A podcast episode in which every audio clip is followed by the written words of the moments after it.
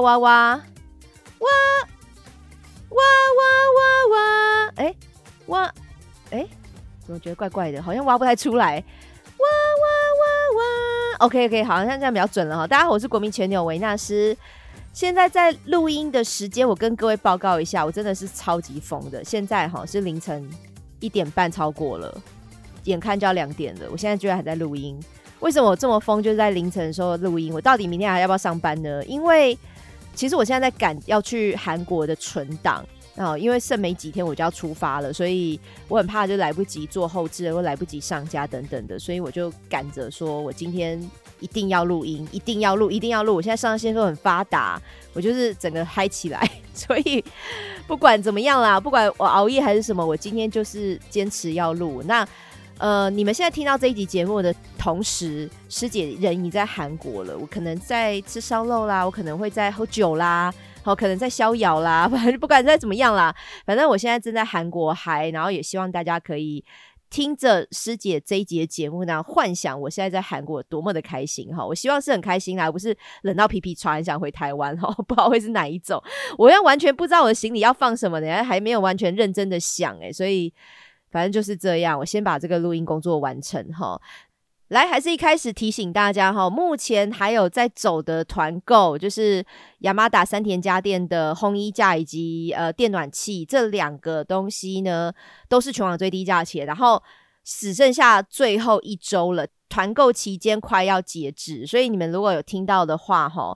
我其实有在想说，还要再介绍一次商品吗？就是。可能固定在听这个节目的听众已经听到腻了，就是应该都知道我的烘衣架哈。你如果突然淋湿衣服了，或突然哈洗衣服隔天急着要穿的，它可以烘单件，然后也可以烘衣服、大衣，然后呃鞋子、袜子、内衣裤全部都可以烘，甚至连宠物的啦，就是有些像呃我的老鼠哈，最近很常在 IG 先都晒老鼠哈，然后他们有那个尿布，就是他们躺在。他们的小床，哎，其实不是尿布，应该叫小床啦。然后那些小床，我最近也是洗了以后来不及晒。那他们这几天天气冷，所以他们就没有小床可以去躺。那我也可以紧急用这个烘衣架哈，赶快把他们的小床、小毛巾给烘干。那如果你们家里有宝宝的哈，有小朋友的，也是很常在洗衣服，很常身体会弄脏啊，衣服弄脏等等的，也是可以直接用这个小烘衣架把它烘干。好，重点就是呢，它烘衣服的速度很快，而且它不占空间，蛮轻巧的，就像。一一个衣架的造型哈，多一个衣架放在衣橱，你根本就是没有感觉那种哈。然后再来，它有配备呃 UV 的紫外线光，可以帮你抑菌，还有可以定时的功能哈。你可以设一个小时、两个小时，冲完它自动会停机，你就可以看说，哎，我的衣服是不是已经烘好了？非常非常的简单、方便、好操作。所以再次提醒大家，团购期限只剩下最后的一周了，直到十二月五号。好，如果要赶快抢购的话，要趁现在世界有团购的时候买全网最低价，你就赶快去点我们节目文字介绍栏的网址。那另外还有，呃，如果你想要在年底办 party 啦，你想要请朋友有一个新奇哦，一个很炫的一个，呃，不用调酒师，不用 bartender 就可以自己在家里做调酒的水晶酒冻。团购期限只到十二月十二号，所以其实剩最后两周哈。你想要在呃年底帅一波，或是过年的时候哈拿回家跟你的亲戚朋友一起共享的话，这个水晶酒冻它有十五 percent 十五趴的基酒是 Vaga，所以它的浓度很够，酒感也有，但是它又有那种水果风味，包含像荔枝、蔓越莓，还有荔呃。呃，荔枝讲过了，还有芒果，就是它又有你要喜欢那种甜的味道，还是有点微酸微甜的，它其实都有这种很丰富的水果风味，所以直接喝就是当下。建议你预先把水晶酒冻先冰在冷藏哈，冰在冰箱里。你直接喝的时候，那个冰凉的话，口感是更好的。另外呢，如果你比较怕酒精浓度太高哈，我酒量比较不好的，你也可以搭配饮料做创意调酒哈。你可以搭可必斯啦，搭个雪碧可乐啊，搭个气泡饮啊，还是说我搭一个运动饮料啊，其实都可以自己去做创意发想哈。我觉得这个蛮有趣，就是我不用很会调酒的技术，可是我却可以自己帮自己做调酒。然后呢？只要讲到这个商品，我一定会讲是喝酒不开车，开车不喝酒哈，酒驾零容忍。所以你喝完我们的水晶酒冻之后，千万不要再碰任何交通工具了。被载可以了啊，驾驶不行哈啊，或者是你如果是未成年的，我不知道有没有人偷听我的节目是未成年未满十八岁的，也请你不要购买这个商品，这个一定要已经成年的人才可以买，因为它是含有酒精的食品哈。然后最后也是提醒大家，团购期限只到双十二，十二月十二号，买越多颗越便宜哦，所以你可以直接去看文字介绍栏，然后看你要买几颗，我要招待多少朋友，自己去计算你需要的量，然后就赶快下单吧。好，工商服务时间结束哈，你看我越讲越精简，但是重点有听到就好了啦。你们自己再去看商品的介绍，那有任何问题的话，也是来师姐的 IG 或 FB 私讯问我哈，或者是看 IG 现实动态有精选现动。然后你就可以看，呃，我之前可能发过的开箱文啊，或者是影片啊，或者是照片啊等等的，或是有一些呃朋友试喝水晶酒冻的一些心得感想，也可以在我的 IG 的现实动态的精选线动去看得到。那先来讲哦，我跟各位报告一下，因为我这次录音跟上周录新闻哇哇哇的时间非常非常接近，大概只有过两天三天，好，反正就是我把上周把呃。Apple Podcast 五星评价已经念完了，然后抖内也念完了，所以这两天没有新增的评价，也没有新增的抖内，所以我今天没有评价跟抖内可以念，但没有关系，我要来分享一个听众在私讯跟我讲的故事哈，因为也蛮久没有分享听众的故事。诶，如果你们有时候跟我分享故事，我也会问说可不可以在节目里面讲这件事情。那如果可以的话，就是我有时候也会把它存下来啦，就是等到有机会或是我有呃。相关的新闻可以聊的时候，我就会再把它翻出来。所以，请大家在提供给我故事的时候呢，也可以顺便告诉我说，这个是可以在节目里面聊的，还是不行这样子哈。那这个呢，是有一个听众呢，先给他取个名字叫做呃 N 小姐，N 小姐。哎，我应该每次都用英文代号，我真搞不清楚谁是谁。好，我帮他取个化名好了，我叫他小花好了，随便取。脑子一闪过来的就是小花，我就直接叫小花好了。小花是在听完董轩来向师姐的打嘴炮这一集哈，就有说，呃，一般那种像直男行为研究社的男生，可能不是只是单纯是直男，他觉得是没有经过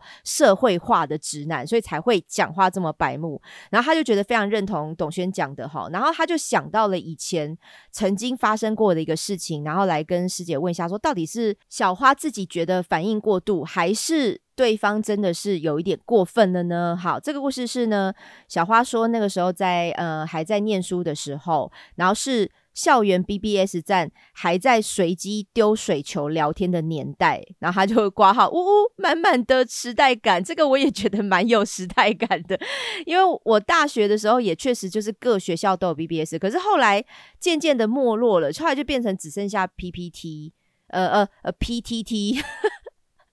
PPT 是 PowerPoint，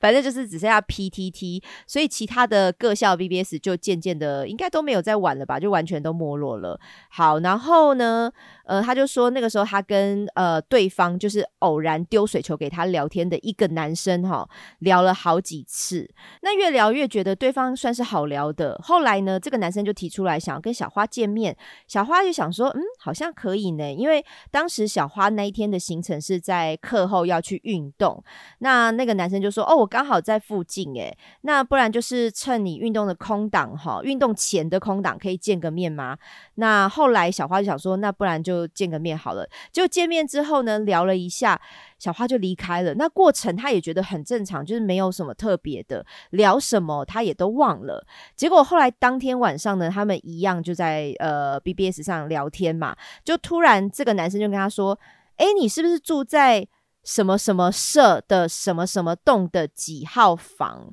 好，这个社跟栋哈是宿舍的社，然后第几栋的几号房？然后那个男生接着说：“哦，你是不是住在那边呐？然后你要小心房间的那个浴室的雾面窗户哦，因为那个在有热气的时候哈，雾面的窗户会变成透明哦，所以对面的男生宿舍都可以看得到。你要记得你在洗澡的时候要把百叶窗拉好。”那你听起来，目前为止，我不知道听众有没有想到哪边怪怪的，还是你们觉得这是一个很暖心的叮咛，因为他怕这个女生在洗澡的时候被曝光、被看到，还被走光了，所以就叮咛他说：“你要记得，就是那个窗户雾面窗户不要太相信他哈，你洗澡的时候还是要拉百叶窗。”但是呢，各位听师姐节目已经听那么久了，各位聪明的前任们，你们有觉得哪边怪怪的吗？好，为什么呃这个暖心的叮咛呢，在小花的耳朵里听起来却觉得非常的不舒服呢？因为小花并没有跟这个男网友哈，算算同学吧，BBS 应该算同学。他并没有跟他讲过说他住哪一间宿舍，第几栋，第几号房。可是这个男生是直接点出来说，你是不是住哪一个宿舍，第几栋，第几号房？所以他那时候有点惊讶，说你怎么会知道？而且我有跟你讲过吗？好，你知道为什么这个男同学知道？因为那时候 BBS 上面呢，其实是每个人的那个登录的时候都会有一串数字，它会有一个你的位置，你的 IP 位置。所以这个男同学呢，他居然去查了。小花的 IP 位置，然后 IP 位置可能在 BB 上其实不是那么隐私的东西，就是你可以借由查这个，然后可以查得到它发射出来的网络的讯号是在哪一间宿舍，所以他因此而得到了小花是住哪一间宿舍的哪一号房等等的讯息，所以小花那时候就觉得很惊讶，说。我跟你很熟吗？为什么你要查我的 IP 位置，然后知道我住哪一间房？所以小花当下跟他讲说：“这不关你的事吧？”然后这个男生就说：“我只是关心你啊，因为他认识很多同学，都会观察，就是他们男宿舍那边啦，是会观察对面这栋女生的浴室，所以他借由一个很关心他的态度，然后跟他讲说：你要注意，洗澡的时候要拉百叶窗哦，因为他可能就是对他有好感，他不希望他被看到他的玉体这样子。”可是，反正小花就觉得我的隐私被侵犯啦！你凭什么查我的 IP 位置，然后还理直气壮的告诉我，而且认为他做这件事，他调查我的 IP 位置是对的。所以后来小花就立刻跟这个男同学结束了谈话，然后就从所有的联系方式也直接封锁删除了他。那各位听到这边，你们的想法是觉得小花应该接受这个男生的好意吗？还是你也会？同样觉得有点不舒服，就是我为什么要被你调查？而且我跟你还没有到那个非常亲近的关系，我们只是见过一次面、一次面的网友，然后我们在网上聊过几天这样子。好，我跟各位讲，我那时候听到的时候，我也在想说。天呐，IP 可以查到你住哪个宿舍是这么容易的事情哦。其实我那时候听到也觉得有点惊讶，因为我大学时候也是会玩 BBS 的年代嘛。我其实没有想过，原来 IP 位置可以查到这么多。因为现在其实我们有在上网的人，即使是现在啦，好像也可以用 IP 位置查到你可能是在哪一区上网。但是我不知道怎么查，因为我不是相关的科系或是行业的人。但是比如说，我记得之前有看过一些网友在看，说那个账号是不是同一篇同一个人。然后像以前 BBS 可能会创很多很多的账号，你会有很多的名字嘛？我不知道 D 卡搞不好也会有这样的现象。可是是可以借由他的 IP 位置去查到，诶，原来这八个名字都是同一个人。那他发的文章或是他下面的留言，可能都是同一个人在自导自演。所以我不知道是不是在。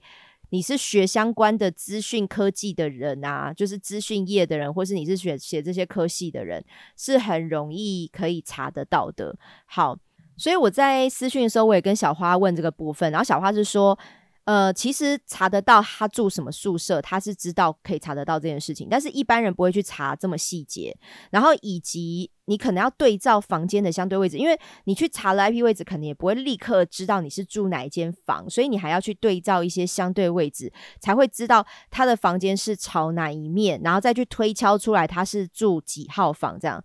哦，我觉得如果。BBS 上有这个机制哈，还好我那个年代我没有遇到什么跟踪狂或是骚扰的那种很可怕的，不然你很快就会曝光你的行踪诶，我觉得有一点对我这种 old school，就是我有点老派的人，我就会觉得那个曝光行踪的感觉会让我觉得很不舒服。其实或者是像现在 IG 的现实中在打卡等等的，我有时候也会等到我离开那个地方再打卡，因为。你确实也不知道你身边的人、周遭的人是谁，所以我觉得大家可以多一点点保护自己的心啦。就像以前我们以前聊过那个冰棒那个软体那个 app，会跟你的亲朋好友，或是你的一般的那种死党，或是就算不要讲死党好了，就是一些网络上认识的朋友，你都有可能直接曝光你的位置定位。我其实也会觉得这个感受让我觉得非常的不好。然后。我其实也有想到，呃，借由小花这样的例子，我就想说，会不会有时候我也会去调查一下对方是什么样的背景的人？好，最容易的方式就是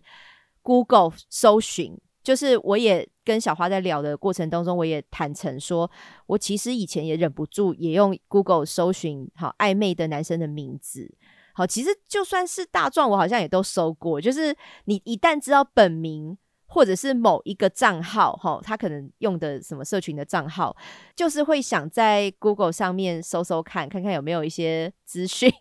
一些网页跳出来。我觉得这个老实说，可能也不是很礼貌，但是人之常情。不过，我觉得我会做这样的事情，我承认。可是我不会告诉当事人诶，就是我可能搜了以后，呃，大概心里默默知道有什么。他可能有一些以前的学校或者一些工作的经历啊，这样子。可是我不会让当事人知道。我搜了他的名字，纵使我看到资讯哈，没有什么特别的，没有什么隐私的东西，或是其实都是蛮普通的，可能一些学经历这样子的东西。可是我还是会觉得，去让当事者知道我搜他的名字的话，这个一定会让他觉得不舒服。就是你是对我不放心吗？还是对我好像嗯有点好奇？好奇我觉得算比较正面的词啊，应该是说对我有一点防备之心，然后你就会想去搜我的名字。就是我可能会觉得这个个东西确实不是很礼貌，所以好像嗯，我觉得这个男同学哈，就是小花遇到这个男同学。他去搜小花的 IP 位置，这种可能有些人会觉得好像还好，就是你既然都曝光在网上的资料，其实真的很难保有人会去做搜寻的动作。但是比较奇妙的是呢，他直接跟当事者直接跟小花说：“哦，我有搜你的 IP。”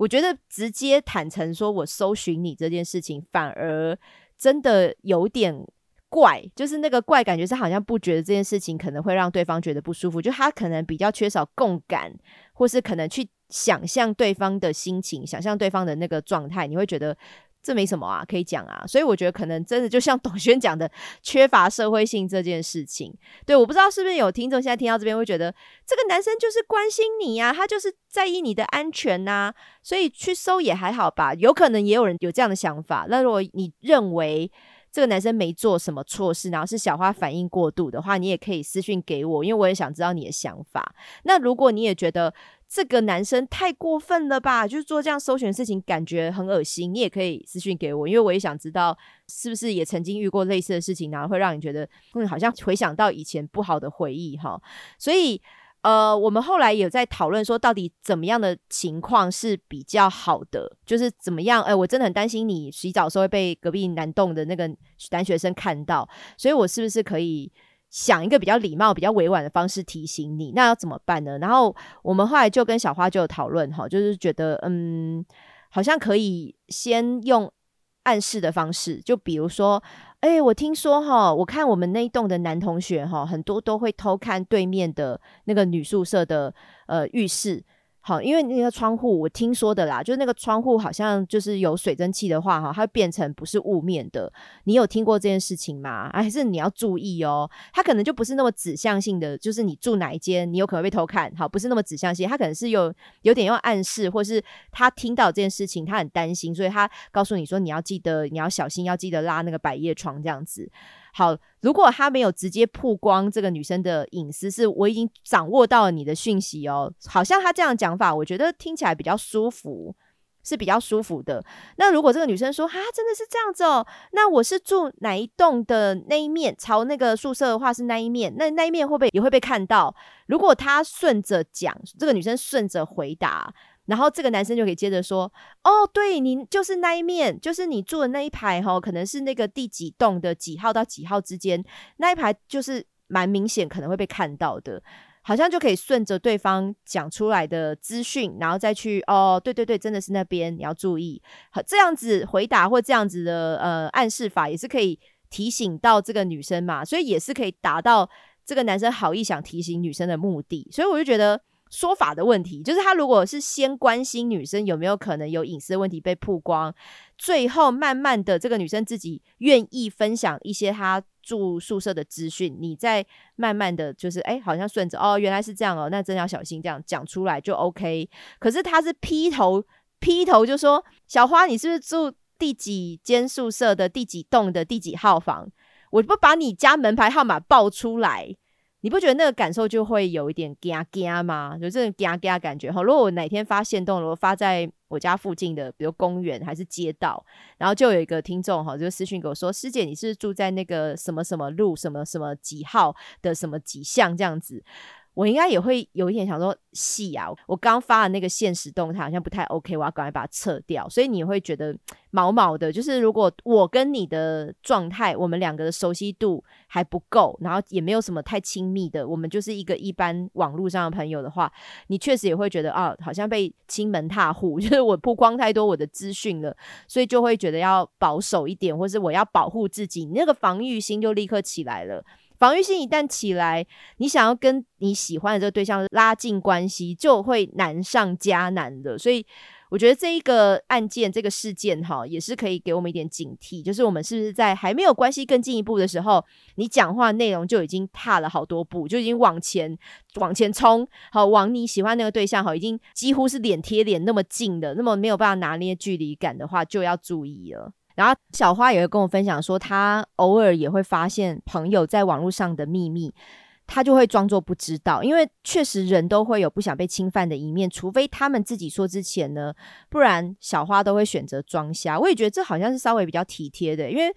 呃，想象一下，如果今天你发现你的朋友一个 OnlyFans 的账号，然后她跟她男朋友做爱的情况放在网络上。那你要去问他嘛？你要说，哎，我有看到你 跟你男朋友做爱哦，就难道他你要去问，然后问了以后，对方会有什么反应？其实你很难很难去预估。除非，除非你跟这个朋友是非常非常熟，就是瓦提亚，是那种闺蜜等级的，那或许你去问他好像也比较合理。不然，你真的就是一个远房的朋友的话，你就是一个爱凑热闹呢，爱讲八卦，感觉去问的话，就好像人家会觉得你连这个都要来问我，到底有没有就是界限感啊？好，就是这样子，好像太白目了。那如果真的很熟的话，或许我就会接受说，大家可能有什么对我有什么好奇或疑问，就来问我。但是如果没有很熟的哈，那个距离。很远，我也觉得就是不用来问我啊，或者是你不用，好像大惊小怪，好大惊小怪那种感觉，其实也蛮怪的。那我也有跟小花分享说，或许 maybe 我跟这个男生哈，在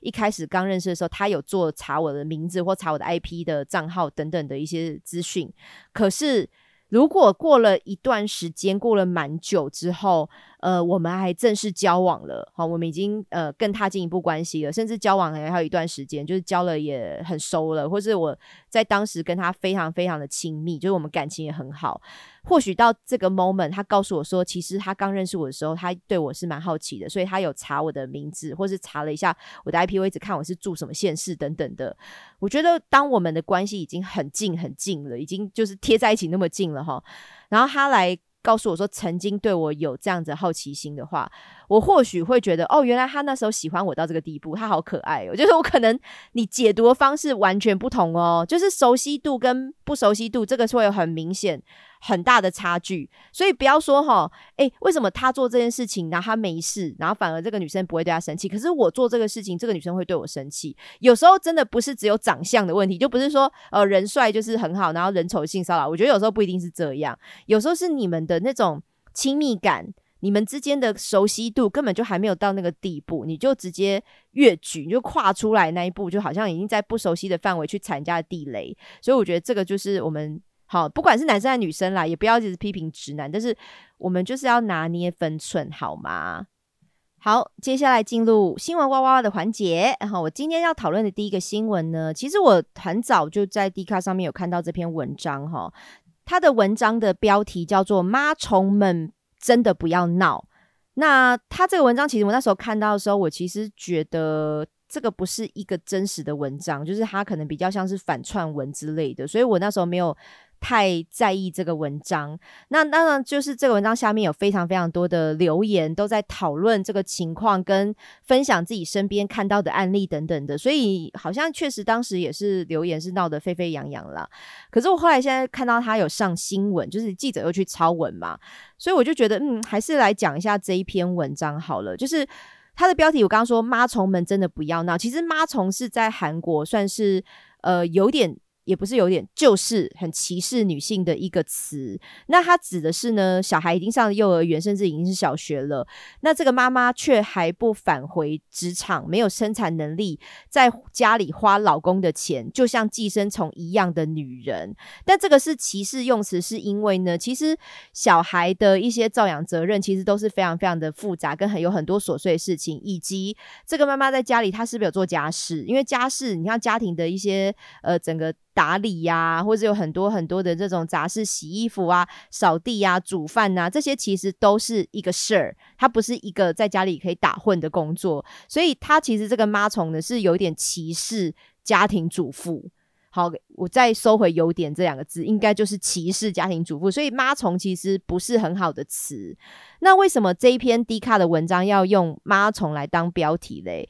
它的内容是说。发文的这个人呢，她就是一个女的律师，好，女生而且职业是律师这样子。然后她就说，她因为打这个离婚的官司呢，帮很多妈妈争取权益。可是呢，后来就发现说，很多男性也想要离婚，就是因为老婆婚后不工作、不做家事、也不顾小孩，拿老公的血汗钱。就是因为是像刚刚讲的这种类似妈宠的例子，我只要把小孩生出来了，我就是已经有一个皇太子，皇太子附身，所以我再也不用做任何事情，我只要专心的当。妈妈这个角色，甚至我不用顾小孩，也不用顾做家事，所以他们在形容这个妈虫，其实是有一点觉得家庭主妇，或是你是在家里顾小孩的妈妈哈，你的小孩已经去小学，已经去国中上课了，你就是一个寄生虫，你不工作，你就是寄生虫这样子，不管他有没有做家里的工作，好，不管做有没有做家事，有没有做就是煮饭啊、洗衣服等等的事情，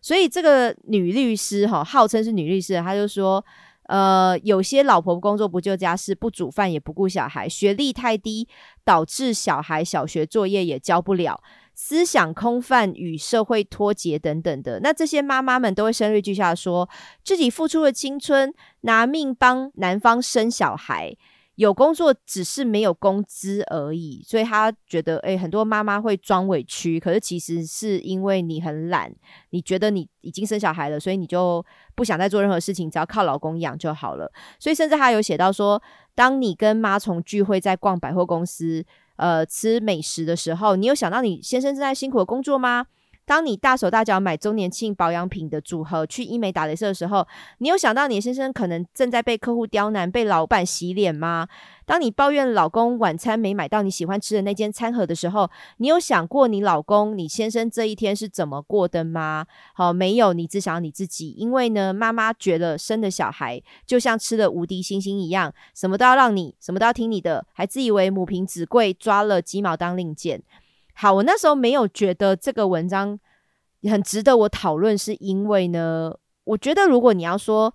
呃，这个社会上有没有像这样子妈虫的女生，我会跟你说一定有，就是这个社会上什么样的人都有，就是那个人哈，千奇百怪。呃，五花八门，全部都有。所以你说有一个女生哈，你看说，哎，我朋友有个例子，我朋友她生完小孩之后哈，她就不想再回去职场工作，她觉得工作好累。然后小孩呢也有保姆，也有家里有请保姆，因为她老公可能有钱嘛。那请了保姆，小孩有保姆带，那她每天干嘛？她每天就做美甲，每天就去看那个什么新上映的电影，然后就去百货公司逛街，然后买名牌，跟姐妹淘聚会，然后做 SPA。她每天就只做这些事情，但是呢，她还会跟老公抱怨，然后会觉得说。说老公不陪她什么的，你跟我说有这样的一个例子，我绝对相信，因为这个世界上有非常非常多的人哈，每个人的呃面对处理事情的那个角度或是他的方法就是不一样。然后有的人就想要说我要当贵妇，我这辈子哈一出生或者小时候妈妈教育给我的就是我就是要当贵妇。有没有这样的人？一定有，而且这样的人他会找到一个宠她的老公吗？或者找到一个愿意付钱老公吗？我也觉得有，就是一定会 什么锅配什么盖嘛，就一定会有一个符合他这样条件的人，他会嫁给他，然后他就可以当呃贵妇，不要说妈宠啊，我觉得当少奶奶，就是当贵妇太太这样子，这个绝对有，而且或许。有这样的例子哈，这个老公可能也会觉得这女人花他的钱哦，或是呃每天打扮漂漂亮亮是理所当然，就是你也不知道说我现在看觉得看不过去，可是人家家里的老公或者人家的家人会觉得这件事很正常啊，我们家就是有这样的钱啊，我老婆就是每天当贵妇，每天漂漂亮亮就好了。这不奇怪。可是如果像这个女律师，如果她真的是女律师，虽然我觉得她应该不是啦，就如果这一篇 D 卡文章写的这样的内容是真的话，我就觉得非常的怪。因为呢，他不是说有一个朋友的例子，或有两个朋友的例子，他是说他接了非常多的离婚官司，都是这样，就是他形容的内容是。很多女生结了婚之后不生呃不顾小孩不顾家里，然后每天在逛街 shopping，然后喝下午茶。他讲的好像是大部分的人都是这样，很绝大部分可能五成六成七成八成的婚后的太太们都在过这样的生活，所以导致老公受不了要跟她离婚。我就会觉得这个很像反串文，就是一个丑女的。我不知道她的性别，不想猜测，就是一个丑女的人，她掰出一个这样的故事，而甚至她把自己塑造成是一个。呃，律师有专业背景的哈，律师不会乱讲，或者律师就是看透很多离婚官司，律师是最了解故中滋味的人。然后主哎，如果他是写男律师，可能会被别别人攻击嘛，觉得你是一个男生，你可能就是看不起女生才会这样写，所以他还要故意写他是一个女的律师，好用性别同等的这种呃童话，我可以。讲你，因为我是女生，好，如果我是男生，我可能讲不了你。可是我是女生，我可以讲这样子的妈宠，我可以讲所有的女生都是有这样的问题。你这样子好像会让别人觉得，哦，你讲的好像是真的，好像你真的看不过去。那当然就是你看到这样的文章，哈，跟他一样想法的人就会觉得说的对。哎，我老早就觉得是这样的。现在台女，现在台女哈都是这样子哈，占尽好处，占尽便宜，那个自助餐等等的，那自己要付出什么努力，完全都不做好。如果你跟他一样想法的，你当然会觉得这篇文章写的很有道理哦。可是像我这样看，我就会觉得这根本不是常态呀。他根本他描述的状况根本就不是常态呀，所以我就觉得他。想说哦，他讲说很多人离婚都是因为遇到了这样的老婆，我就会觉得非常的怪。因为我的年纪吗？还是我周遭，就是我工作职场认知的人，也不是都完全跟我同年纪，可能二十三十、四十五十都有。可是我觉得台湾的状况，大部分的家庭都是双薪家庭，大部分的家庭，尤其是女生，都有在工作啊。就是我觉得大部分的双薪家庭，老婆在工作的比例，我觉得很高诶。就是我真的哈，我认真讲，我身边完全不工作的太太，完全不工作，而且生小孩，可能国中、高中哈，国小已经上学了，我几乎是挤不太出来。也有这样的人，但是平阳心说这样的可能是他们家的真的。家境非常的好，就是她不管是她自己本身还是她嫁娶的这个老公哈，就是家境非常的好。然后再来就是也有全职家庭主妇例子，她可能生了两个、三个、四个小孩。我有朋友生到四个小孩的，那她当然请保姆不划算。可是你说这样的妈妈在家里工作，妈妈她是一次带三个、四个小孩，你觉得她能轻松到哪里去？没办法，真的完全没有轻松这两个字，而且。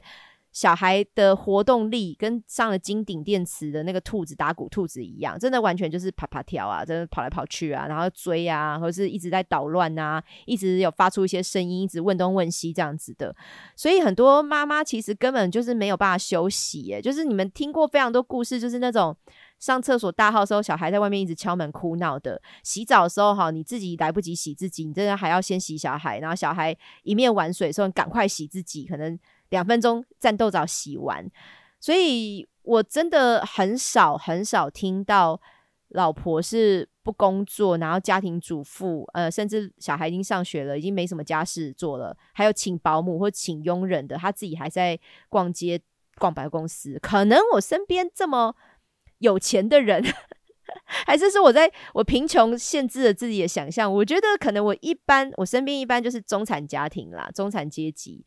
他讲的啊，如果真的是有一个女律师，她就是接了非常多案子，都是老公气老婆不工作当妈宠这样子，我就生了小孩，我就吃了无敌星星。还是这个女律师她的客户的阶层是非常爆炸有钱的那个族群，可是我觉得非常爆炸有钱那个族群哈，但这个族群的人，他们应该也不会介意老婆去做 SPA 或是逛百货公司买一些。名牌嘛，就是那么有钱的人，他们应该觉得是很正常的花费啊，因为他们自己可能也是会有这样奢侈品啊。老公可能要去打高尔夫球啊，老公可能要去呃玩赛车啊，或者是要可能要买个名车啊、游艇啊这样子的。所以已经到那个 label，已经到那个参展的家庭，还会介意老婆去逛一个百货公司买一个名牌包，还是喝个下午茶，然后没有在家里拖地。那个扫把拿起来扫地吗？还会建议这样这样的事情吗？我其实觉得有点怪。好，反正就是我觉得这篇文章是幻想文啦。我们真的很久没有做低卡幻想文的主题了，下次可能还是要来收集一下。就是低卡还有很多奇形怪状的幻想文，但我个人觉得这篇的女律师好骂妈虫的事件，我觉得应该是个幻想文，而且是一个蛮丑女的人写的。它扭曲了目前台湾大部分家庭的分工现况，而且是把很极端、很极端的例子直接把它描述成大家都这样，或大部分的人都这样，或他遇到了非常非常非常多的例子都是这样去申诉离婚的，所以我就觉得他非常的偏颇不公道了。我觉得大家看看就好了啦。这种你可以讨论，就是是不是有这样的例子，就是女生一直。根深蒂固的觉得他是要男生照顾，所以他不用付出任何劳力或努力，反正就是男人自动会来养我。还是我在他身边，我觉得有这样的人，但这个不是目前台湾的大部分的人的现况，他不是占据了这么大的比例，是每个人都这样。所以我觉得你可以当个案讨论，你可以去避免这样的事情，在你周遭的亲朋好友或者你自己可能教育小孩的时候，你也可以有这样的观念带给对方，但是不是说。大家都这样啊，哈，就是台湾的女生就是糟糕，就是女权自助餐，然后，就是这样利用男人，哈，就什么都不做，你只想要享福，你没有想要分担你老公的生活的一些呃压力或者辛劳，或者他工作上面这么这么辛苦，你还要就是把这些当成是一个很轻易可以赚到的钱，所以我就觉得这个新闻这一篇低卡的文章，大家听听就好，可以讨论，但不要认为它是真正发生在台湾的现况。好，接下来呢，我来分享一个哈，有一个网络的社群实验室叫做 Social Lamp，它有透过了一个社群口碑资料库呢，追踪了近一年来分手原因话题的网络声量表现，就盘点了网友热议的分手原因 Top Eight 就是最多人讨论的分手原因的前八名。那当然就是这个只能讲是网络声量啦，就是不是说台湾的。这一年哈，分手最多的原因是哪几个？因为不确定是不是大家是因为这个原因分手，可是是至少可以确定说，你看分手的主题，你是最关心这八个原因，这样子应该是可以这样说。好好，然后呢，我把这个前八名念一下哈。第一名啊，我反过来念好了，第八名。对方家庭介入，好排行进去分手原因的第八名。对方家庭介入就是对方的父母反对，对方的家人反对，然后就是可能扯到有没有门当户对的问题啦，或是说呃，对方的爸爸或妈妈就是很舍不得自己的小孩，好自己的不管儿子还是女儿，就是有另一半，所以他就反对，也有可能。虽然我个人是觉得，呃，时代越来越进步，父母反对这个理由，哈，可能在现在分手原因当中。越来越少，我自己感觉应该父母去干涉小孩交友状况，应该照理说是越来越少。一方面是父母干涉可能越来越少，一方面是现代的年轻人哦，可能也不太那么听话了。不是像传统的思想，就是觉得爸妈讲的都是对的，所以我觉得现在一般年轻人可能也会觉得，哦，你要管给你管，但我不听，就可能会 这样，就是就是我你还要管我交什么男朋友女朋友，一般就是不一定会听。所以我觉得父母反对这个理由是放在第八名哈，应该不一定是大家因为这个。原因而分手，大家应该是觉得这个话题讨论起来会蛮有兴趣的，就很像小时候在看言情小说嘛，就是我爸爸不准我嫁之类的，好像就是有点话题性。然后第七名的分手理由哈是远距离，这个我就觉得超合理的哈。我自己哈初恋的时候谈过远距离之后，嗯。过客不算，人生过客不算哈，就认真的感情，其实我就没有谈远距离，而且甚至我都会划那个听的或是微信以前的朋友圈嘛，我都会希望可以找到离我家越近越好，就是那种你呃在约会期间呐，就稍微要出门吃个宵夜，或是临时想要去哪边逛个街，我一约就出来，因为他离我家很近，就是我觉得这样子要约见面、约吃饭或约去什么新义区看电影都很方便啊，所以我。那时候都会刻意的找附近的人，但是呢，附近人有个风险，就是万一你跟他后来不欢而散，或是后来就是跟他相处的不好的话，你还有可能在你家附近会遇到他，所以这样子是有点尴尬、有点麻烦的。好，但是远距离如果针对情侣相处，哈。就是刚开始认识，你还可能远距离去克服一下哈。就是我可以到你的城市，或你到我的城市去见面。热恋期过了以后，我个人觉得远距离确实也真的非常的难维持，而且你们的生活圈没有重叠，你们没有共同聊天的话题，或是共同的朋友。好，如果是台北、台中、台南、高雄不同城市的远距离，我觉得还行。但是如果是外国人，因为我之前也试着喜欢过一个在美国西雅图的一个男生嘛，我在很久以前的集数也讲过，我还追过去美国。我那时候也是脑冲，就觉得我可以克服远距离。可是如果是这种有时差，你们第一个作息时间就差距很多，可能为了要聊天，要一个人不睡觉这样子，或者是你要聊呃时事新闻，我聊台湾的时事新闻，他在美国他根本就没听过这些事情，他或许也没兴趣，话题就会越来越有隔阂，就是真的很难聊天。所以我觉得。距离我完全不看好。我现在这个年纪，这把年纪，我也真的没有那种动力，是我觉得我可以去忍受一个远距离的交往关系。我就会觉得算了啦，远距离哈，放过大家，放过彼此好了，去找更适合你在附近可以交往的人比较好。好，最常讨论的分手原因第六名呢，就是前任因素。这个就是跟我们节目主题哈，前男友前女友是非常 相关的。可是我觉得这个也是讨论的人多，就是大家可能听到这样故事很有戏剧性，很有那个可以让你想骂人的冲动。就是如果是因为前男友前女友分手的话，哈。很多网友在看这样的故事，就会觉得哇，可以骂他骂过瘾，因为他这样子就是很渣男，或者是这个海王哈、浪女之类的，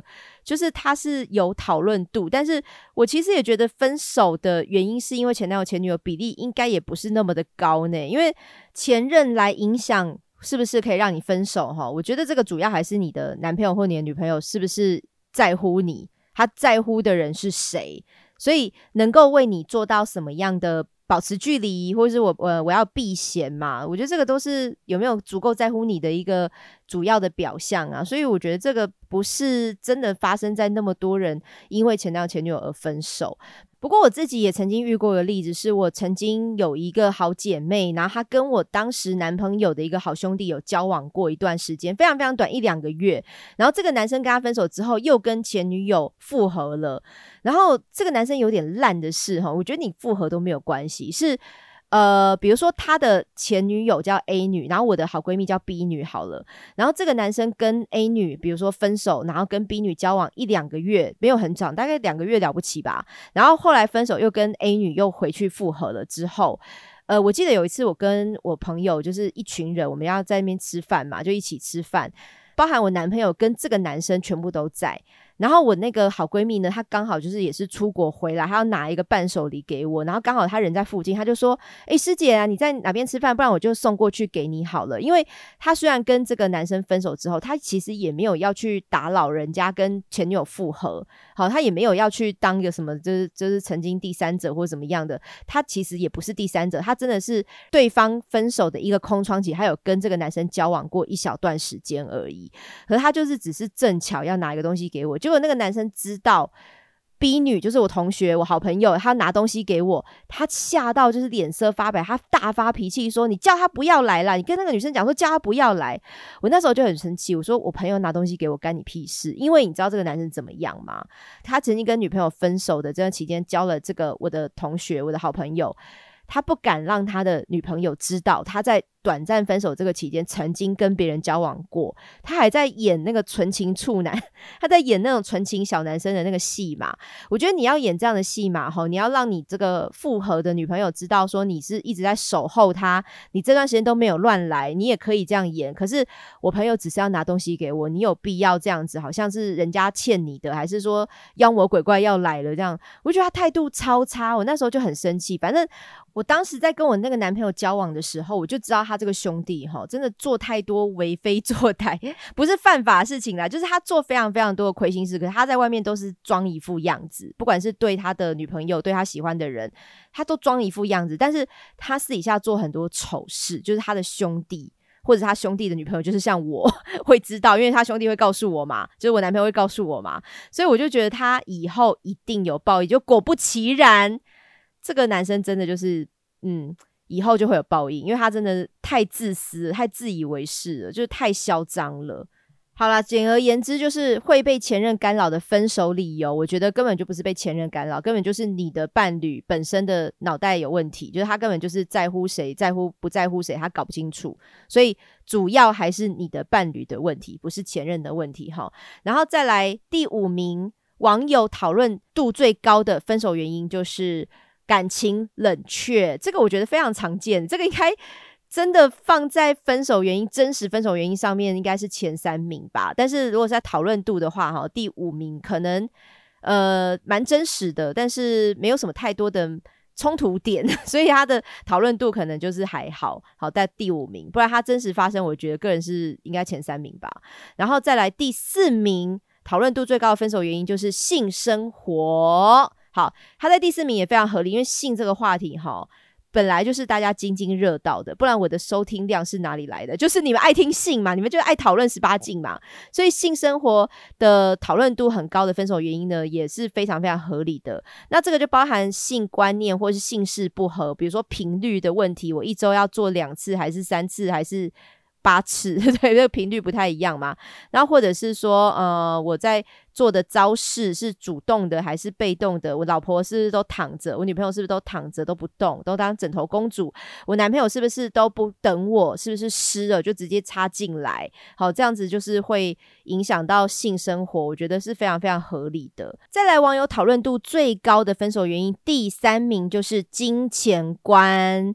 我觉得金钱观也蛮值得分手的耶。好，这个。就包含像我们之前讨论过很多次的交往的期间要不要 A A 制啊，或者是我的伴侣是一个月光族，他明明只赚两万八，然后还买二十八万的包包，好，这样就是非常悬殊的用钱的观念哈。这个如果你是把对方这个伴侣当成有可能会结婚的对象，有可能会成立家庭的对象，那他用钱的态度，他有没有知道节制？我觉得这个就相当重要啊，所以。呃，我觉得极度 A A 制也是在网络上，如果有这样的文章，我其实也蛮喜欢看的。就是怎么会有那么下的事情啊？因为之前好像 P T T 很红的是买结婚戒指那个事件，我不知道大家有没有印象。我现在也不太记得细节的，好像就是这个男生他要跟女朋友结婚吧，然后他居然去买那种呃假的戒指，比如说一千块、一千二的，他要拿来当婚戒，就类似像这种。极度荡生，然后极度的小气的案例也是很好看，就是我觉得争议性很高啦，就是讨论度很高这样子。然后也有人就讨论到 A A 制这件事情，极端 A A 制的，就是我现在看到网友分享的一些例子，比如说呃，喝一个贡丸汤，然后贡丸汤里面有五颗贡丸，然后你还要。每个人分两颗半，就是那个贡丸哈，有没有对切？对切有没有刚好平衡？有平均？这样子都要计较。然后还有说什么分手要要回送礼物的钱，然后或者是。我在呃不认识新人的情况下陪我的男朋友参加婚礼，就居然被要求礼金也要平分，那就很夸张诶，我之前有带大壮去参加我朋友的婚礼，那个礼金哈，因为你们知道去五星级饭店参加婚礼，你当然包的很多，因为五星级饭店一桌可能要大概三万嘛，好三万多起跳，我也不知道现在有听说越来越贵。可是比如说我带大壮去参加婚礼，我要包六万呃六千好了，吓死人，六千呐，不是六万。可是我没有让大壮出任何一毛钱呢，他能够做的已经很好，就是载我去，载我回来，然后陪我在那边吃他完全一个都不认识的喜酒，然后要陪笑脸跟我所有的亲朋好友，所有的可能以前同事啦，或者什么以前好朋友啦，他要一一打招呼，然后陪笑脸。我觉得他光是做这些事情就已经很够了，难道我还要让他付钱吗？因为这个婚礼并不是他想来的啊，是陪着我来的啊。所以如果连不认识的人的婚礼，为了陪伴你去，还要跟你要一半的红包。包钱我就觉得很夸张诶，那你要不要叫他把餐费出一出？这个这超级夸张的。好，然后第二名网友讨论最高的分手原因呢，就是哦，我觉得这个蛮奇妙的，居然是体态跟外貌，所以是讨论什么身材走样，就突然变胖了，或是突然诶暴瘦，或者是。诶，他的 hashtag 还有胸部大小，诶诶，胸部大小在交往的时候应该就知道吧？会交往一段时间之后就认为你胸部太小，然后跟你分手嘛？啊，我觉得这也有可能是哈，男生或是女生太容易一直拿这个东西来当画饼，一直在讨论说，哎，你胸部怎么那么小啊？你胸部真的很小，小到就好像图钉哎。如果对方一直这样讲的话，想要提分手的可能是被讲的女生，可能不一定是男生哦，啊，或者是。突然发胖，然后发胖发的很严重的时候，对方一直在说：“啊，你叫你不要吃，你真的不要再吃了，很像猪诶。好，就这么爱吃，好，你看吗？你看吗？又想吃又想吃，又吃蛋糕。就如果对方一直念的话，哈，我觉得不一定想分手是那个嫌弃你变胖的人，是你一直听这些东西你就觉得很烦。那我跟你分手算了，放过我，放过彼此。也有可能这体态跟外貌而成为分手原因的讨论，哈，有可能是被讲的那一方反而就会想分手。”好，这个我觉得也是冲突点蛮够的啦，所以难怪网友会想要讨论。然后网友最热议的分手原因第一名就是大家最爱听的故事，就是劈腿，是不是？是不是？好，我们节目也要讲到这个劈腿的哈，师姐分手集，这收听量就爆高，所以真的大家对于第三者的介入，好，第四者、第五者，或是小王、小三。这个就是真的八点档啊，或是偶像剧最爱演的哈。只要有两男争一女或两女争一男哈，只要导致劈腿、偷吃、外遇，就是很好听、很好看。所以网友热议的常见分手原因第一名，果然就是劈腿。我觉得这完全没有任何的呃疑虑在里面，就就是大家最喜欢听这个故事，也最喜欢讨论嘛。那可能你有一个这样伤痛的回忆，大家就开始。勾出来，然后开始分享，然后又会再引发其他人的一些效应，这样等等的，所以这个绝对是很想讨论的一点之一啦，哈。所以这就是呃今年度哈网友最喜欢讨论的分手主因哈，分手主因。那大家觉得有没有这八名以外哈？你觉得这个分手的原因应该也是会很多人讨论的，比如说宗教。好，比如说现在要选举嘛，政治政治有可能就导致分手嘛，那也有可能是讨论宠物。我觉得我老公好，我的男朋友最爱宠物胜过我啊，也有可能是这样子。所以我觉得分手原因其实还有很多种啦，还有什么卫生习惯啊，就是你的生活的那种呃水准哦，卫生习惯、生活条件等等的这些，其实应该也蛮容易造成分手的原因吧。好，反正我觉得。百百种分手原因，百百种。那你最怕哪一种？你最讨厌哪一种？或是你最常遇到的分手原因，会不会都是同一种？就你每跟每一任分手，好像都是差不多的原因分手的话，那你可要想一下，到底问题是出在自己身上。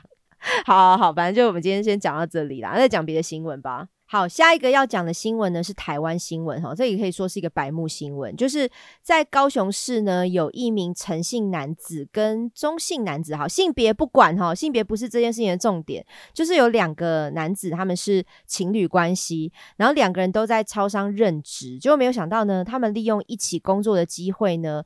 拍下了各种大尺度的照片跟影片，就在他们任职的那个超商里面哈。那做了一些猥亵的行为，那其中还有一个人甚至附上说男友一直摸我啊啊，我就很敏感呐等等，或是强调自己没有穿内裤等等的一些画面哈，就把影像传到网络上面去贩售。那民众发现之后呢，就跟超商检举，因为我觉得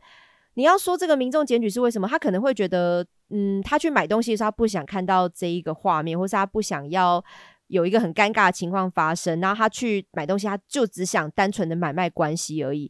而且这个超商毕竟他人家是一个品牌，他是有个形象在的。我觉得这确实不是一件好事，因为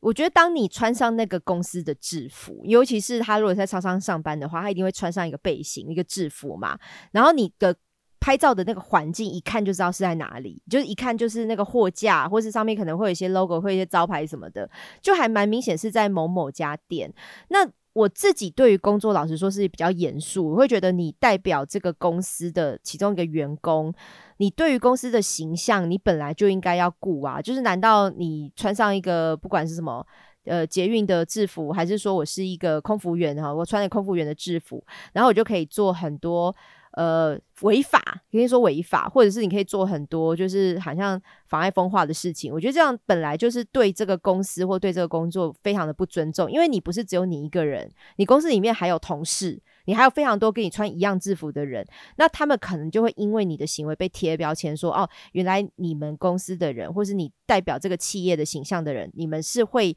允许这样的事情发生的。就是你好好工作不工作，你在那边玩这些有的没的。所以我觉得他这个本来就是一个蛮自私，而且是有点白目的行为。而且呢，他们两个人把影像还传到网络上去贩售，就等于是你用公司的这个形象、这个制服或者这个环境去卖钱、去做盈利的行为。诶，你们要赚钱真的没有那么容易，好不好？你要赚钱，你就好好正当的赚。你好，你在家里拍好情色照片，然后你上到网络上去卖，我觉得这个都是算你个人经营自己的账号，你经营自己的这个形象。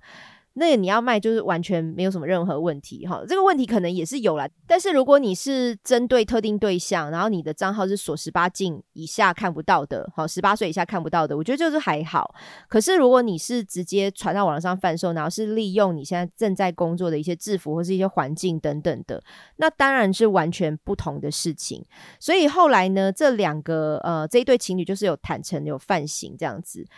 呃，高雄地院审理之后呢，因为认为这两人因为法治观念薄弱而触法，而且为了确保能够汲取教训，建立尊重法治的正确观念，所以最后就是依照了共同犯以网际网络工人观赏猥亵影像罪呢，各判拘役了五十天，而且缓刑两年。好，基本上还是缓刑啦。拘役五十天，可是缓刑两年，所以就是以缓刑为主这样子。期间呢，交付保护管束，而且接受法制教育两场，哦，全案可以上诉这样子。结局还算没有太严重，可是我觉得希望这两个人可以得到一些教训啦。因为你要玩，你要拍哈，我觉得最大的一个原则就是你不要影响到其他人。因为也有听众哈，也有全任在私讯跟我讨论过，对野裸有没有什么感想？我觉得野裸哈，野外露出好了，野外裸露等等的。一个就是你在一个人来人往的地方公开露出，还是说你是躲在一个山林之间呐？还是说没有人会进出的一个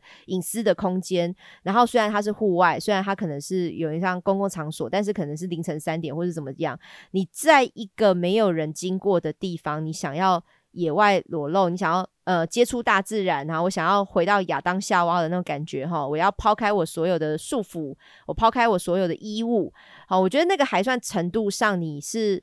大解放，你是不影响别人大解放。可是你今天是挑一个人来人往的地方，还是你是挑一个就是呃，它其实很容易会有人进出，或者是有监视摄影机的地方？那我就觉得你有 talk packy 啊，你就是在影响大家，你在影响所有经过的人，可能不好意思使用这个空间，或是可能其他人看到会尴尬，因为有点算被迫。看他没有想看的东西，就是有点是这样子嘛，又不是大家都很想看这个别人陌生人的裸体，这个一定也会有人，就是我并并没有兴趣想看呢，你不要逼我啊。好，如果我是主动去点你的影片，好，主动去点你在放在网络上 OnlyFans 还是 p o n h 还是什么 S Video 的一些照片影片，我觉得如果你真的是。呃，主动去点的话，那你可能就怪不了别人嘛。可是如果今天我是走个路，我经过这个巷子，好，我经过这个呃学校的司令台，我都会看到的话，我就觉得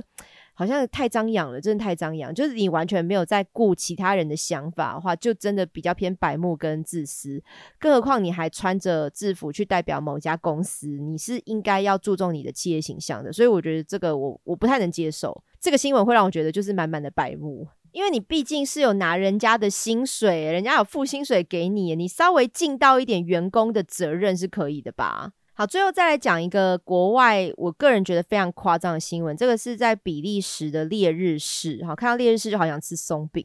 烈日松饼，比利时烈日松饼非常有名，这里面有一个蓝丁监狱。好，应该就是官方国家的监狱这样子，就传了一起非常夸张的性丑闻。那这也是在外国媒体哈，The Daily Star 有报道说，这个监狱里面有十多名的男女员工会定期举办性派对，而且拉着囚犯一起参加，让监狱变得很淫乱。它是一个淫乱监狱耶。那这个报道说呢，活动参加者有两个灵魂人物，第一个是男狱警，他给他取一个绰号，一个代号是 P。那他是负责 P，就是负责多 P，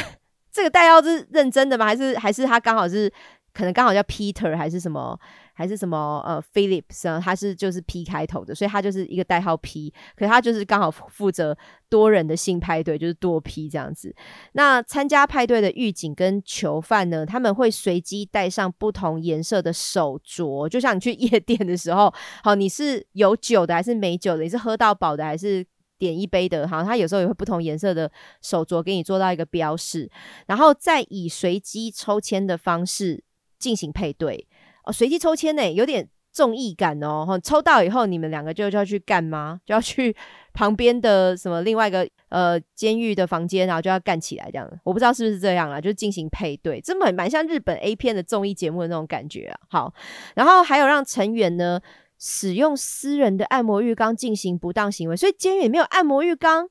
哎，这是真的很像那种电影，还是说演那种特权的？就是可能有钱的人住到监狱里面去被关进去了，就他还有按摩浴缸，还有女佣，然后还有可能高尔夫球场，还是什么练习场，还是他还有一个什么呃 Switch 可以在里面玩，是是像这样子吗？监狱里面有按摩浴缸，哎，那另外呢，这个男狱警刚刚这个讲到 P 哈代号 P，还被指控曾经跟女囚犯发生性关系，这个玩意很大哎，他在里面根本就是土皇帝。好，监狱里面的土皇帝的意思。那另外一个灵魂人物呢，就是被其他的狱警被戏称为色情狂的女狱警 S。这个 S 是代表 SM 吗？还是 SS 还是 sex？sexy 哈。好，就刚好给他一个代号，就是 S。那这个报道就是说呢，这个女狱警呢，经常就在工作的时候大喊说：“我没有性生活，我就没有办法工作，我要有性才能工作。”这是跟有烟瘾的人 一样嘛？就是我没办法抽烟，我就没办法集中精神，好，没有办法集中思绪想事情，所以我必须得去抽一根烟。他有点是像这样，他是。性成瘾吧，我感觉这个 S 是性成瘾。他说没有性生活就没有办法工作，所以他在工作期间呢，S 就曾经跟多名的同事以及其他人发生性关系，完全把办公室当成了磨铁。那报道还有说，S 的其中他有一个亲兄弟哦，就曾经被关在这个监狱里面。那 S 在成为狱警之前呢，也曾经来这个狱中探望这个兄弟。而且很奇妙的是呢，他对其他探监的家属都非常友善，可是却对监狱的工作人员非常的傲慢。所以他是讨厌其他狱警，就是他还没有当狱警之前，他是讨厌其他的在那边看守犯人啊，或是管一些犯人进出的一些狱警嘛。所以他现在就进来当狱警是要干翻这些人，就是我讨厌你们，所以我干翻你们。我我不知道啦，我就觉得他写这个这个过程还蛮有趣，就是他对。呃，其他探监的家属很友善，那却对监狱的工作人员非常傲慢，这个会影响到他进来当狱警的一个主要原因嘛？很奇妙哈。那现在这个淫乱监狱已经被曝光之后，哈，到底案发之后大家怎么处置这件事情的？就是女狱警的兄弟，哈，他本来有个兄弟也在这边就是坐牢嘛，那后来就可能怕说有一个全职上面的一个不公平，所以他就把这个兄弟哈转移到另外一间监狱了。那 S 就被分配到女囚区去平息性冲动，所以他。就不让他接触其他的男囚犯，他就直接分到女囚区，大家都是女囚，都是女的犯人，所以应该就不会想要干别人了吧？我不知道是 这个意思吗？但是我觉得分到女囚，如果是他这么疯的人，他如果是这么嗯性需求很大、性成瘾的人。我也很难包女球不会贡献出来他们的手指，或者是贡献出来他们其他的部位，或是贡献出来拿玩具的呃一些劳力活等等。我觉得这很为难的，就是你很难讲他还会做出什么样的事情。所以分到女球区真的就没事吗？就居然没有其他的。罚则或是一些处罚，在这个 S 女狱警 S 的身上吗？只是改个地方吗？我觉得这好奇怪哦。好，那男狱警 P 呢就被禁止进入女囚区，所以呃，目前报道是说比利时的相关部门已经在进行内部调查，但是目前事件还在审查当中，所以没有办法公布太多的细节。如果这个新闻不是台湾翻译有问题，哈，如果不是。呃，没有写完整的话，我觉得这次很奇怪，是你有这些多人性派对啊，然后跟女囚犯发生性关系啊，还有什么私人按摩浴缸里面怎么样的，然后或者是我利用就是工作的时候跟同事还有其他的囚犯发生性关系，我觉得这些都不足以让这两个人没办法继续做这个工作嘛，你只能调职，你没有办法。呃，直接离开这个工作，就不要再接触这些犯人，因为犯人其实，在狱警跟犯人之间，我觉得也有权势性侵的问题，因为也是有权势，一个高一个低。犯人就是他在监狱的时候，就是要听狱警的话，所以是狱警要做什么，叫他趴下，叫他躺下，叫他跪下，他都得做。那这就是权势性侵啊！所以这种事情不需要把这两个人先好，就算调查期间我不能下定论，因为可能还没有真的是呃。直接定罪啊，没有办法直接就是确定他一定是有做这些事情，还在调查的话，我觉得至少先暂时休息，至少先暂时留职停薪还，怎么样？就是先不要让他继续从事这个工作，不是比较安全吗？不是比较公道吗？所以我觉得还蛮妙的，就是真的判决下来之后，他真的不可以再做这样工作，也不可以接触这些人了，他要离开这个完全离开职场环境，他要去服刑。但是在判决还没下来之前，应该也不是先调职吧？应该是先我不知道先。缓一缓吧，就把我们把这个调查全部做完之后，你再来回到岗位工作。如果他没事没做的话，回到岗位工作，但是不能先暂时让这些人休息嘛？哦，我觉得这个感觉比利时的法律很松呢，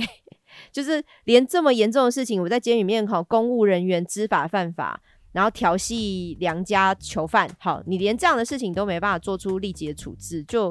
很奇妙啊。好，这个就是最后跟大家。分享一个呃，我觉得蛮夸张的国外新闻，但是呢，我今天录音就先到这边为止好了，因为现在已经蛮晚的，现在都已经啊，大概差不多三点了哈，就是录音时间只是直接就要把我榨干。那大家如果觉得还 OK，还蛮好听的哈，也是欢迎大家 Apple Podcast 给我五星评价。那当然就是还有很多支持师姐的方式，就是呃，第一个我们看文字介绍栏哈，有一些团购网址，比如说三田家电亚麻达的这个烘衣架以及电热暖气哈，暖气这些我们都可以还在做优惠价格。然后还有水晶酒冻哈，如果你想要有个聚会、有个 party 哈，有一个恶搞朋友的一个。喝了会嗨的酒冻哈，你也可以考虑一下，可以看下网址，买越多颗越便宜哦。然后呃，还有很多可以跟师姐交流的方式，比如说你来 IG 跟 FB 哈，私讯给我你想要聊的任何话题，或者你最近有一些心事你想跟师姐分享的话，我也蛮欢迎的。